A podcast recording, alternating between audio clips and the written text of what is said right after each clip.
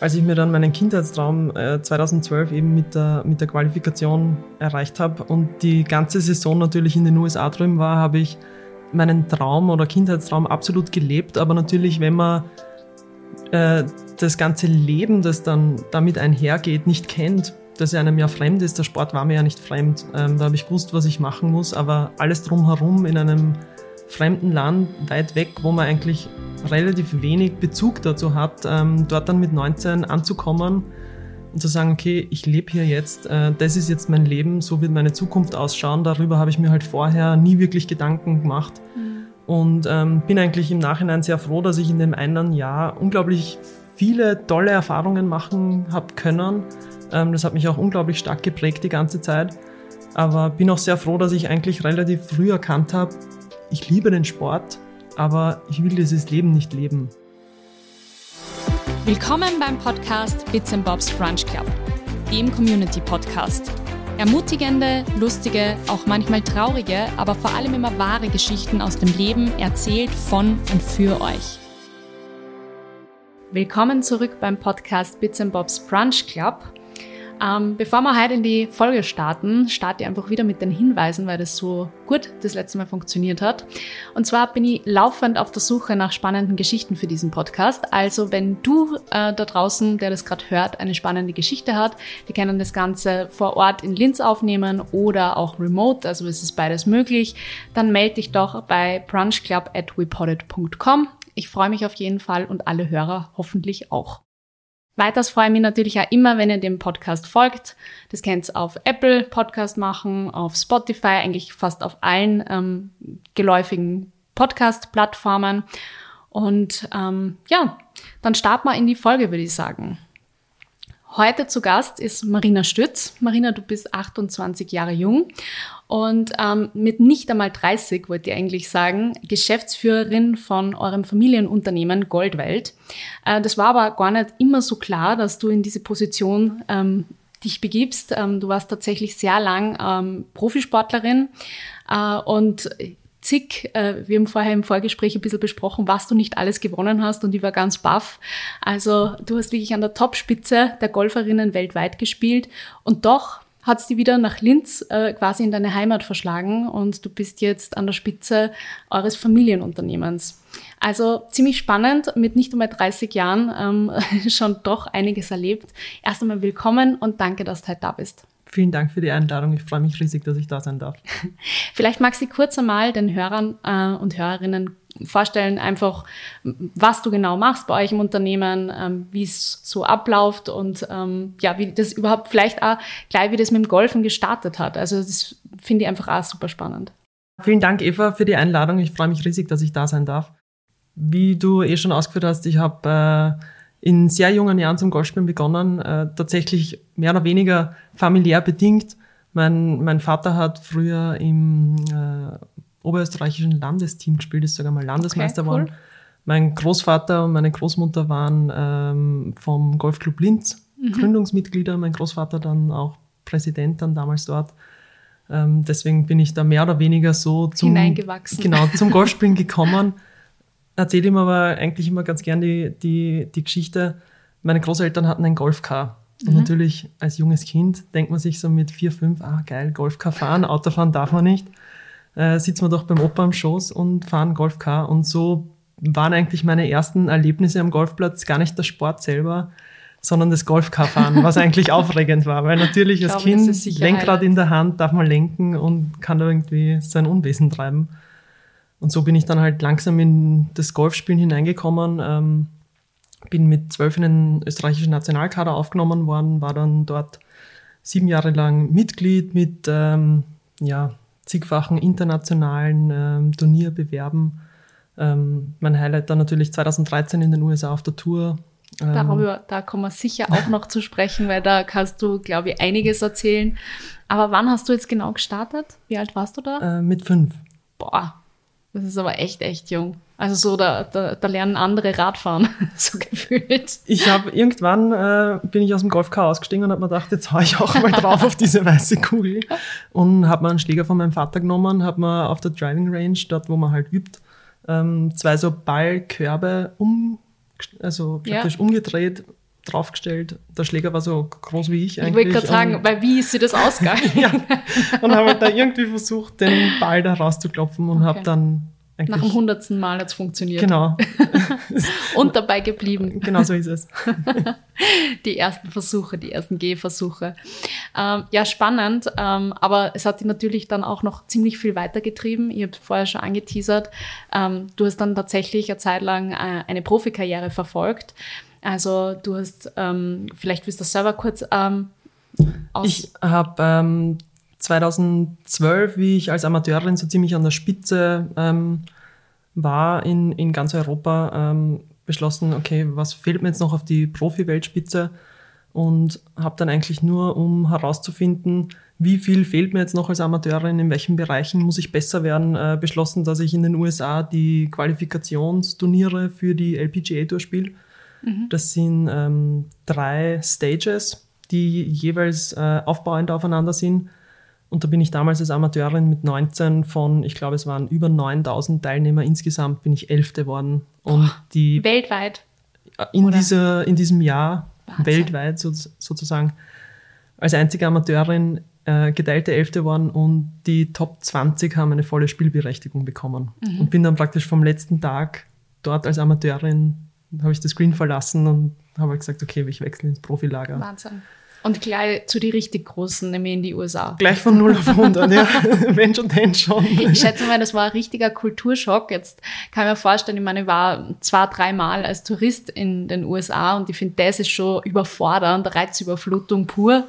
Aber wenn man dann, sage ich mal, plötzlich in solchen Sphären verkehrt und ähm, dauernd auf Tour ist. Du hast mir vorher schon verraten, du hast zwar dein Base-Lager in Florida gehabt, aber in Wirklichkeit bist dauernd unterwegs, extrem jung. Ähm, du hast gerade erst maturiert gehabt kurz davor. Also das ist ja unglaublich herausfordernd. Es war ein riesen Culture Clash auf jeden ja. Fall. Vor allem aus dem kleinen, man muss sagen, Dorf Linz, wenn ja. man das mit riesigen amerikanischen Städten vergleicht. Voll. Und ganz generell aus Österreich ähm, in die USA. Ja. Das war ein, ein Riesenschock natürlich. Im Positiven aber, weil es einfach so viele positive Einflüsse auch waren und so viel Neues und es ist natürlich immer aufregend, wenn man was Neues erlebt. Ich war davor schon sehr oft in den USA, eigentlich ab meinem 14. Lebensjahr, ähm, weil die äh, Junioren-Einzelweltmeisterschaft immer kurz nach Weihnachten in Miami war. Das heißt, Weihnachten, Silvester jedes Jahr in Amerika gefeiert. Genau so ist es. also Weihnachten habe ich ähm, sicher fünf, sechs Jahre in den USA immer verbracht ja. und dann halt immer am 31. oder am 30. heimgeflogen mhm. für Silvester in Österreich natürlich. Mhm. Ähm, und habe in Florida meine Homebase gehabt, aber eigentlich äh, lebt man aus dem Koffer, wenn man auf der Tour ist. Mhm. Und ich habe jetzt keine Wohnung gehabt. Ich habe bei meinem Trainer, der in, in Ponte Vedra Beach, das ist im Norden von Florida an der Küste, ähm, da habe ich das Glück gehabt, dass ich bei denen mehr oder weniger in der Familie aufgenommen wurde, weil der hatte Kinder, die waren ungefähr mein Alter, auch ein bisschen jünger. Ähm, und immer wenn ich halt Turnierpausen gehabt habe, habe ich zu ihm reisen können und bei mhm. ihnen wohnen. Und das war eigentlich so das, das, angenehm das, das, das absolut angenehm, dass ich dann halt wusste, ich habe Personen in den USA, ähm, die ich kenne, auf die ich mich verlassen kann. Ich habe äh, auch einen sehr guten Freund ähm, in den USA, ähm, damals einen sehr guten Freund ähm, gehabt, den habe ich auch immer wieder anrufen können. Und so habe ich eigentlich mich in den USA immer sehr wohl gefühlt. Aber mhm. sonst das, das, das Coole an der Tour, ich vergleiche das immer so, man muss sich das vorstellen wie so einen riesigen Wanderzirkus. Es sind 150 Spieler plus 150 Caddies, also die, die das Golfbag über den Golfplatz tragen. Und dann halt das Ganze drumherum, die ja. ganzen Offiziellen, äh, die ganzen ähm, Verantwortlichen äh, für, für Media oder auch von der LPGA Tour. Und es war immer extrem cool, wenn wir am Montag in der Früh oder Sonntag am Abend ins Flugzeug gestiegen sind und man sitzt neben jemandem Fremden, der nichts mit der Tour zu tun hat und man sitzt halt dort und jeder Zweite, der ins Flugzeug geht, grüßt man sich halt und quatscht kurz und irgendwann sagt dann halt der, dein Sitznachbar so, äh, warum kennst du die alle? Und dann erklärt man ihm halt, was man eigentlich macht und tut. Das war immer ganz cool. wow, wie witzig. Stell mir sehr cool vor.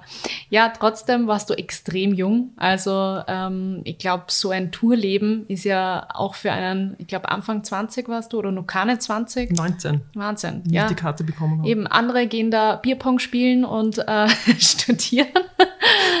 ähm, du riesen äh, Golftour mit, sage ich mal, den, den Besten der Besten. Ähm, empfindet man da auch Druck? Also ist es ein Leistungsdruck, ein permanenter, gerade in so einem Einzelsport? Äh, Druck auf alle Fälle, vor allem Druck, den man sich selber auch macht, weil man natürlich sich selber auch beweisen möchte, hey, ich kann das, ich habe mir das hart erarbeitet.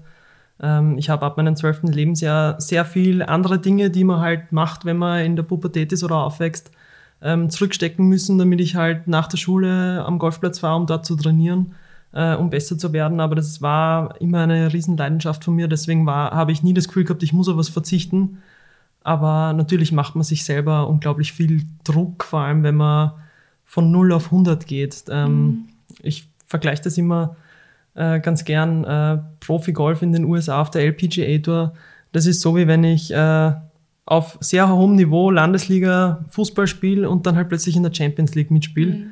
Das ist einfach auch von der Platzbedingung und von der Spielhärte her ein, ein Riesenunterschied. Mhm. Und das war eigentlich ein, die, die größte Herausforderung, ähm, da dann zu bestehen und das dann auch äh, gut zu machen. Mhm. Wie lange hast du dann gespielt? Ich habe eine volle Saison in den USA gespielt, also 2013. Okay. Und dann ähm, plötzlich beschlossen, doch nicht. Doch nicht Profisport. Oder wie war das? Ich habe mir mit sechs Jahren in den Kopf gesetzt, ich möchte unbedingt einmal zu den besten Damen auf der Welt im Golf äh, zählen.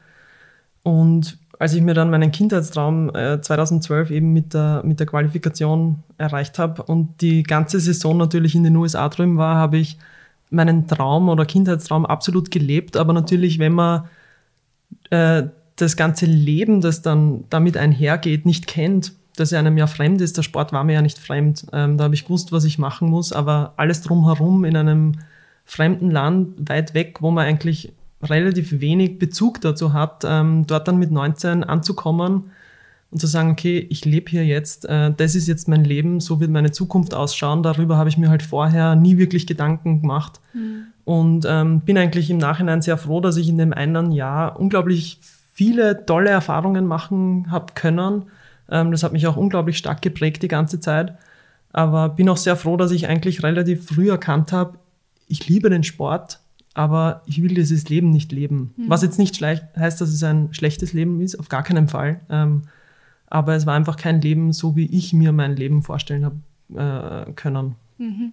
Finde ich es eine total gute Entscheidung. Also, dass du da auch so auf dich und dein Bauchgefühl gehört hast und das für dich so beschlossen hast, so, okay, ich habe das erreicht, was ich damit erreichen wollte, aber der Lebensstil, der damit einhergeht, das ist nicht mein Traum und deswegen will ich es jetzt verändern.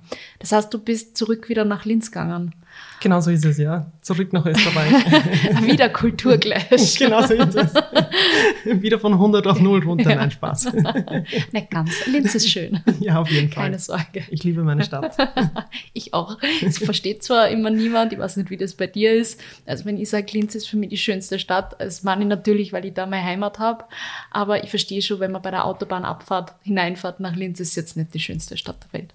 Ja, wobei ich sagen muss, mit der Donau, es hat schon ja. einen unglaublichen Flair und einen unglaublichen Charme in Linz zu leben. Das stimmt. Ähm, aber es ist halt einfach, dadurch, dass es in Österreich auch unter den Österreichern jetzt nicht so bekannt ist, äh, wissen die wenigsten, wie schön eigentlich Linz ist. Total. Was man auf jeden Fall ändern muss. Werbung Ende für Linz. Genau so. okay, du bist auf jeden Fall wieder zurück ähm, in unsere beider Heimatstadt mhm. gegangen. Ähm, ihr habt äh, Familienunternehmen über Generationen hinweg geführt. Äh, und dein Papa war zu dem Zeitpunkt eben noch Geschäftsführer. Und dann quasi war für dich klar, das ist mein Weg? Oder hat sie da vorher auch einiges, war da vielleicht für dich auch einiges unklar? Also ich kann mir vorstellen, wenn man dann wieder plötzlich zurückgeht, dann ist ja, so wie du vorher kurz gesagt hast, von 100 auf 0, nicht ganz, aber irgendwie doch. Man muss sie neu sortieren, neu orientieren. Auf alle Fälle. Ich habe, bevor ich auf der Tour war als Amateurin, schon auf der JKU drei Semester ähm, Vivi studiert gehabt ähm, und habe das eben unterbrochen, wollte das Studium dann äh, anschließen, ähm, habe dann aber nicht auf, in Linz fertig studiert und habe mich dann erst einmal natürlich nach einem Jahr Profisport und nach, ich sage mal, fast zehn Jahren ganz harter Leistungssport, äh, mhm. als Amateurin auch, war ich plötzlich wieder zurück in Linz und habe gesehen, okay, ich habe mir einen Kindheitstraum erfüllt. Ich bin keine Leist ich werde in Zukunft keine Leistungssportlerin mehr sein das war natürlich dann auch ähm, zu dem Zeitpunkt kurz einmal ein Riesenschock zu sagen, mhm. okay, was mache ich jetzt? Ähm, aber habe immer eigentlich auch schon gewusst, ähm, dass mich der Familienbetrieb eigentlich unglaublich interessiert. Ähm, ich bin väterlicherseits die vierte Generation in der Uhren- und Schmuckbranche, mütterlicherseits die dritte Generation. Man kann sich vorstellen, wie unsere Familienessen auch zu Weihnachten ausgesehen haben. Natürlich wird sich da unglaublich viel drüber unterhalten. Ähm, mhm. Und dadurch, dass halt in der ganzen Familie so eine unglaubliche Leidenschaft auch für unsere Branche besteht, habe ich äh, immer auch gewusst, das ist was, was mich interessiert und was ich gerne mal machen möchte. Ähm, dass es dann genauso gekommen ist, wie es gekommen ist, hat man natürlich auch nicht planen können, aber ich bin unglaublich glücklich in dem, was ich heute mache und es macht mir wahnsinnig viel Spaß und bin froh, dass es so gekommen ist. Du bist Geschäftsführerin mittlerweile von Goldwelt, also von eurem Familienunternehmen. Willst du ganz kurz beschreiben, was Goldwelt genau macht, nur um einfach alle abzuholen, die es vielleicht auch nicht kennen? Wir sind eine Juweliers-Einzelhandelskette. Ich sage immer, wir sind der Juwelier für jedermann. Wir sind kein High-End-Juwelier, wo man diese ganzen Luxusmarken äh, bekommt, an die man denkt, wenn man an einen Juwelier vielleicht denken mag, sondern wir, ich sage immer, ich möchte sowohl ähm, das junge Kind fürs erste Ohrlochstechen abholen, aber genauso möchte ich die, äh, das Taufkettal, äh, das erste, äh, das heißt, den ersten Partnerin begleiten. Genau. Über Generationen und auch Jahre hinweg. Genau. Und ähm, das eben zwischen ähm, alles, was praktisch unter dem High-End-Juwelier äh, in dem Bereich liegt und äh, bin da massiv dahinter, die letzten Jahre das Ganze auch dementsprechend so äh, zu strukturieren, dass wir halt wirklich sagen können, als Goldwelt, wir lassen unsere eigenen Gold- und Diamantschmuckstücke herstellen. Mhm. Ähm, da habe ich meine Hand über der Produktion. Ich kenne die ganzen Firmen natürlich nach vielen Generationen Zusammenarbeit.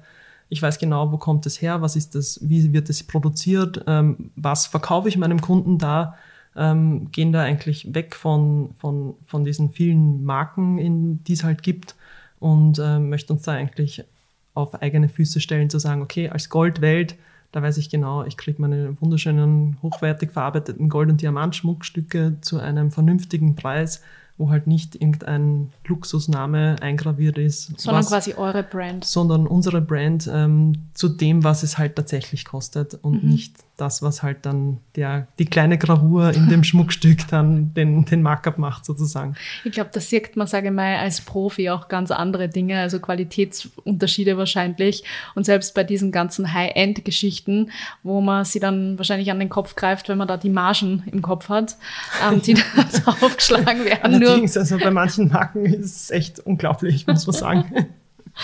Ja, ist so. ist so, ist so. Also ich kann mir da jetzt gar nicht rausnehmen. Ich habe zum Beispiel seit Jahren das Cartier Love Bracelet auf meiner Wishlist, wie wahrscheinlich sehr viele Menschen. Wunderschön. Total, aber mittlerweile äh, steigt es einfach ins Fern. Also bei aller Liebe, aber irgendwann ist auch, also kann er da keinen Kleinwagen an, an meinem Handgelenk. Äh Kommt drauf an, welches du dir kaufen möchtest. ja, das stimmt. das stimmt. Nein, da muss man aber sagen, fairerweise, Cartier ist einer der wenigen Luxusschmuckanbieter, die wirklich ihr absolut eigenständiges Design machen mhm. und auch in der Verarbeitung und in der Herstellung absolut höchsten Wert darauf legen, dass das perfekt produziert wird. Und das ist auch für, ich sage mal, jeden anderen normalen Goldschmied nur sehr schwer herzustellen. Mhm. Also da steckt auch wirklich viel dahinter. Viel Handwerk auch. Unglaublich dahinter. viel Handwerk auch dahinter, okay. auch die Produktentwicklung, die Proportionen. Also das, das ist halt alles harmonisch und stimmig.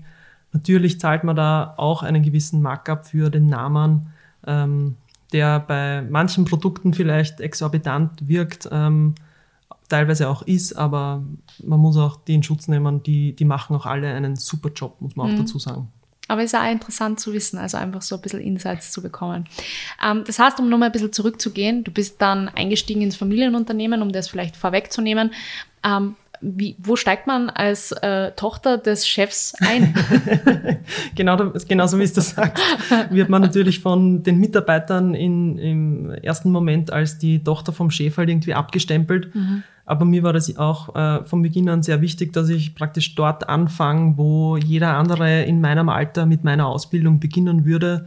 Ähm, habe damals als Assistant Brand Manager begonnen in der Uhrenabteilung bei uns im, im, äh, im Büro und habe mich dann praktisch von dort hochgearbeitet und auch durch alle Abteilungen durchgearbeitet, damit ich halt unsere gesamte Unternehmensstruktur einfach gut verstehe äh, und habe dann dort über die zwei bis drei Jahre, bis ich dann tatsächlich die Geschäftsführung übernommen habe, ähm, eigentlich alles einmal durchgehabt und äh, habe dann auch natürlich meinem Vater über die Schulter geblickt, um dann auch die strategische Orientierung oder wie man das Ganze umsetzt und auch plant, um da natürlich auch meine Erfahrung zu sammeln. Mhm.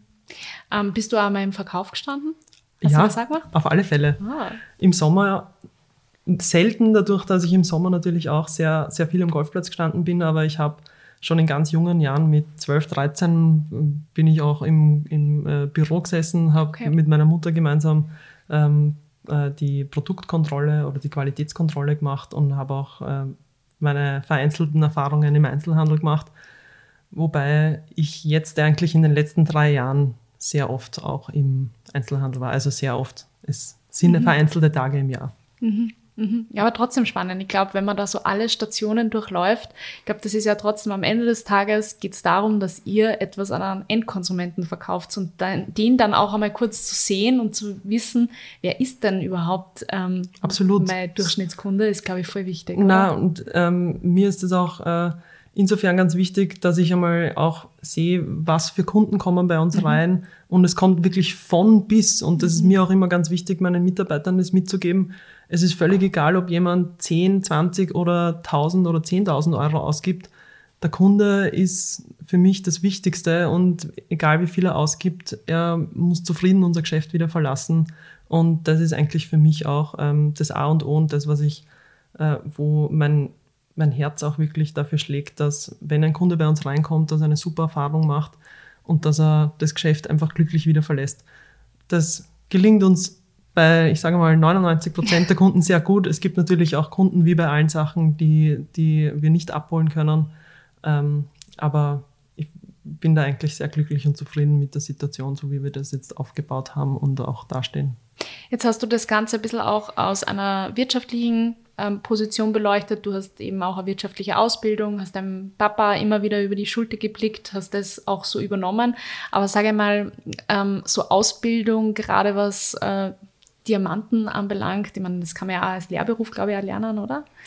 Äh, als Lehrberuf nicht, aber okay. ähm, Ausbildung in unserer Branche. Ich bin keine Uhrmachermeisterin, ich mhm. bin auch keine Goldschmiedin, ähm, aber ich bin Diamantgutachterin. Ganz frisch vor knapp über einem Monat habe ich meine Abschlussprüfung gemacht zur ähm, Sachverständige für Diamanten ähm, und werde jetzt im September dann meinen Anschlusskurs machen für Farbedelsteine ähm, und möchte dann äh, 2023 die Abschlussprüfung machen zum European Gemologist. Das ist weltweit so die höchste Ausbildung in der Gemologie. Für alle, die nicht wissen, was Gemologie ist, die Gemologie ist die, die, Edelsteinkunde. Das ja. ist praktisch der Diamant und alle Edelsteine, die es halt sonst auf der Welt mhm. gibt. Von der Identifizierung über die Qualitätsbeurteilung, über die Wertbestimmung äh, bis hin zum fertigen Gutachten kann ich dann eben das alles abdecken und weiß auch ganz genau, was verarbeiten wir in unseren Produkten, was möchte mir jemand natürlich verkaufen, weil Diamant ist nicht gleich Diamant. Mhm. Ähm, Wie sieht man da einen Unterschied? Oder hast du da irgendwelche Erfahrungen gehabt, wo, wo du dir dachtest, boah, das gibt es ja gar nicht? Also ja, äh, ganz oft. Also wenn man vom Diamant spricht, kennt man sich halt als Laie, muss ich auch dazu sagen. Ich habe natürlich familiär bedingt ein gewisses Grundwissen schon über die Edelsteine und über Diamanten gehabt, aber wenn man sich damit jetzt irgendwie wenig beschäftigt oder damit eigentlich nicht auskennt, ein Diamant ist keineswegs gleich ein Diamant. Mhm. Ähm, das Wichtigste, was ich immer sage, man muss auf die Brillanz oder auf die Dispersion äh, achten, sozusagen, wie funkelt einer den Diamant an, mhm. weil das gibt meistens einen Ausschluss, Aufschluss darüber, wie gut ist der Diamant geschliffen und das ist in meinen Augen eigentlich das wichtigste, äh, das wichtigste Kriterium, wie, wie viel Dispersion oder Feuer hat der Diamant. Okay. Aber sehe das als Laie? Auf jeden Fall. Okay. Also wenn ich dir einige Steine nebeneinander lege und äh, die haben alle dieselbe Qualität in der Reinheit und in der Farbe und vier, unterschiedlich, vier unterschiedliche Schliffqualitäten, das siehst du auf jeden Fall sofort. Okay. Wenn dich der so richtig mit viel Farbe und Feuer, der, der Fachausdruck ist die Dispersion, so richtig anfunkelt, dann weißt du, das ist ein gut geschliffener Diamant. Und das ist eigentlich das Wichtigste, weil jeder Diamant ist wunderschön, weil jeder Diamant absolut einzigartig ist und kein zweites Mal auf der Welt, genauso wie du ihn da jetzt hast, wieder vorkommen wird. Klingt total schön, wie du das sagst, richtig emotional verbunden mit den Diamanten. Weil es ist ja einfach auch eure eigenen Produkte, das ist, da ist man natürlich auch emotional total drinnen. Und ich habe auch erst durch den äh, Diamantkurs, äh, ich habe davor schon ein unglaubliches Interesse für Diamanten gehabt, aber ähm, was wunderschön ist, im Laufe dieses Kurses habe ich eine Leidenschaft für Diamanten und Edelsteine äh, entwickelt wie für Golf. Und das ist eigentlich unglaublich schön, dass ich äh, wieder was gefunden habe, wo ich so eine Leidenschaft dafür auch habe. Voll. Also man soll ja tun im Leben, worauf man Lust hat, sagt man so gut. Also es gelingt sehr wenigen, würde man behaupten.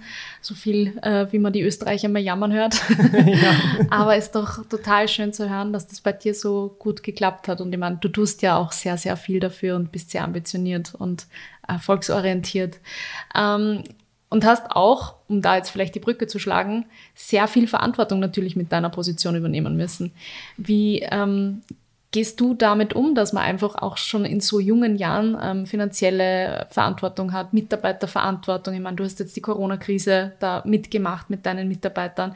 Ich stelle mir das ziemlich herausfordernd vor, gerade wenn man, wie viele Mitarbeiter habt ihr? 70? Äh, knapp 70. Ja, eben. Es war, Hut ab. Ähm, also wie kam ich ähm, zu dieser riesigen Verantwortung. Äh, muss dazu sagen, ich bin von heute auf morgen mehr oder weniger ins kalte Wasser gestürzt oder hineingeworfen worden. worden. Ähm, mein Vater ist äh, Anfang 2017 an Leukämie erkrankt. Mittlerweile alles wieder geheilt, Knochenmarkstransplantation, es geht ihm gut. Ähm, er ist in Pension, aber mittlerweile ähm, weil er sagt, er kommt lieber ins Büro, um mir zuzuschauen, wie ich das mache und äh, unterstützt mich dabei, wenn ich Fragen habe. Aber er hat eine unglaubliche Freude da, daran, ähm, das alles eigentlich an mich ähm, weiterzugeben. Weiterzugeben, mhm. mir halt seine ganze Erfahrung natürlich in diesen Jahren, wo er leider Gottes im Spital war und, und äh, mich da nur übers Telefon unterstützen hat können ich sage mal, als, als Geschäftsführer, das ist, glaube ich, nichts, was man in irgendeiner Ausbildung so einfach erfahren kann oder lernen kann, sondern das ist halt wirklich, wenn man die Verantwortung dann plötzlich hat, weiß man das in dem Moment gar nicht. Was habe ich da jetzt eigentlich für eine Riesenverantwortung? Ähm, und das ist mir in vielen Dingen eigentlich wirklich erst letztes Jahr in dem ersten Lockdown so richtig bewusst geworden, was ich für eine unglaubliche Verantwortung 70 Mitarbeitern gegenüber habe. Ähm, ich, mich haben wahnsinnig viele Mitarbeiterinnen äh, weinend angerufen, die nicht gewusst haben, wie geht's weiter, wird es überhaupt eine Zukunft geben, weil natürlich im ersten Lockdown, speziell im Einzelhandel, keiner wusste, was passiert, so mhm. wie wir alle ja nicht wirklich gewusst haben, was jetzt momentan gerade abgeht. Ähm, und da ist mir das dann eigentlich die, die Verantwortung meiner Mitarbeiter gegenüber, das war mir das, das, also das war mir davor schon klar, was ich da für eine Verantwortung habe. Aber da habe ich dann eigentlich erst auch so gelernt, dass über meine Mitarbeiter hinaus ich auch eine Verantwortung der ihren Familien gegenüber habe. Mhm. Und das hat mich halt unglaublich motiviert, noch härter zu arbeiten und halt zu schauen, dass wir bestmöglich durch diese Krise durchkommen, weil nicht nur für mich und mein Familienunternehmen in vierter Generation, sondern auch für meine 70 Mitarbeiter plus die ganze Familie da wieder oder Familien da wieder dazu, quasi. die auch dranhängen. Mhm. Ähm, und das ist was, worauf ich unglaublich stolz bin, dass äh, ich und meine Mitarbeiter, wir alle gemeinsam da eigentlich so gut jetzt durch diese Krise durchgekommen sind. Mhm. Jetzt gibt's ganz großer Sprung, euer Unternehmen schon über Generationen hinweg. Und ich kann mir vorstellen, dass sie da natürlich auch mit der Digitalisierung total viel auch ändern musste. Ja? Auf alle Fälle ähm, oder auch noch immer ändert. Ja. Weil das natürlich für alle, besonders für Unternehmen, würde man behaupten, die jetzt nicht direkt eingestiegen sind, sondern sich quasi diesbezüglich entwickeln und wandeln müssen, eine wahnsinnige Herausforderung ist, weil einfach Systeme eigentlich ja gut funktionieren und immer gut funktioniert haben, aber plötzlich halt umgestellt werden müssen, weil ähm, ja plötzlich digitale oder Online-Konsumenten dazukommen, ähm, sehr viel Marketing-Aktivierungen, pipapo auch online ablaufen, geschweige denn die ganzen ja auch strategischen Prozesse, operativen Geschichten. Wie geht's ihr damit um? Absolut, also ähm als Unternehmer ist man eigentlich permanent im Wandel, weil man sich ständig weiterentwickeln muss. Ähm, das ist ähnlich wie im Leistungssport. Da gibt's nie einen Stillstand. Man ist nie perfekt in dem, was man macht als Sportler. Und das ist eigentlich in einem Unternehmen oder ich glaube mittlerweile generell als Mensch so, dass man sich halt permanent weiterentwickeln muss und mhm. permanent halt irgendwie ähm, versucht, Dinge besser zu machen. Mhm. Und ich erzähle immer ganz gern, die Geschichte, dass wir bis Mitte letzten Jahres tatsächlich noch Faxe bei uns in den Filialen betrieben was haben. Was ist das? Ja, ein Fax. Das ist so ein, also das war, das war was, da habe ich äh, viele, viele sehr intensive Gespräche auch mit meinen Eltern geführt, die berechtigterweise gesagt haben, es hat sich bewährt, es funktioniert. Mhm. Ähm, aber natürlich im heutigen Zeitalter äh, nicht mehr zeitgemäß. Nicht mehr zeitgemäß sind und so ist es bei uns einfach einer der Kleinigkeiten, ähm, dass wir einfach, oder vor allem ich versuche, die Digitalisierung da massiv voranzutreiben. So haben wir eben letztes Jahr einige Dinge digitalisiert. So äh, haben wir heuer auch einen, ja, in unserer Unternehmensgeschichte einen riesen Meilenstein. Wir erneuern unser Warenwirtschaftssystem und Kassasystem, mhm. digitalisieren bis auf einen ganz kleinen Bereich fast alle Prozessschritte, die es gibt bei uns im Unternehmen und mein Ziel ist natürlich, so wie das in den Medien immer, ähm, vor allem jetzt zum Glück, äh, immer mehr gehört wird, dass wir äh, auf unsere Erde achten, auf unsere Umwelt äh, achten. Und äh, mein Ziel ist, dass wir spätestens Ende nächstes Jahres im Unternehmen völlig paperless arbeiten. Mhm. Das heißt, kein Papier mehr unnötig verschwenden, keine Bäume mehr dafür fällen müssen, dass wir als Unternehmen mit nur unter Anführungszeichen 70 Mitarbeitern, was wir für einen Papierbedarf haben, wo mhm. ich mir denke, okay, riesige Konzerne. Ähm, wie, wie muss das quasi bei denen muss das bei ausschauen? denen dann ausschauen? Die sind wahrscheinlich natürlich heutzutage auch schon sehr digitalisiert, ähm, aber allein die, die Bürokratie, die teilweise mit, äh, mit Buchhaltung einhergeht, äh, Buchhaltungsunterlagen sieben Jahre aufzubewahren in physischer Form, das ist was, was. Braucht ja eigenen Raum. Absolut. Also ich freue mich in sieben Jahren, wenn wir den Raum, wo jetzt Buchhaltungsunterlagen drinnen sind, da werde ich irgendeinen Think Room oder sowas draus Sehr machen. schön. Hey Marina, es hat mich total gefreut. Ähm, ich habe mit dieser Episode führe ich eine Abschlussfrage ein. Mhm. Und zwar, die ich, die ich jedem meiner Gäste oder Gästinnen stelle. Das ist quasi so eine neue Rubrik und ähm, du musst einfach den Satz vollenden. Ja, du darfst da ein bisschen drüber überlegen. Ähm, mein größtes Learning im Leben bisher war.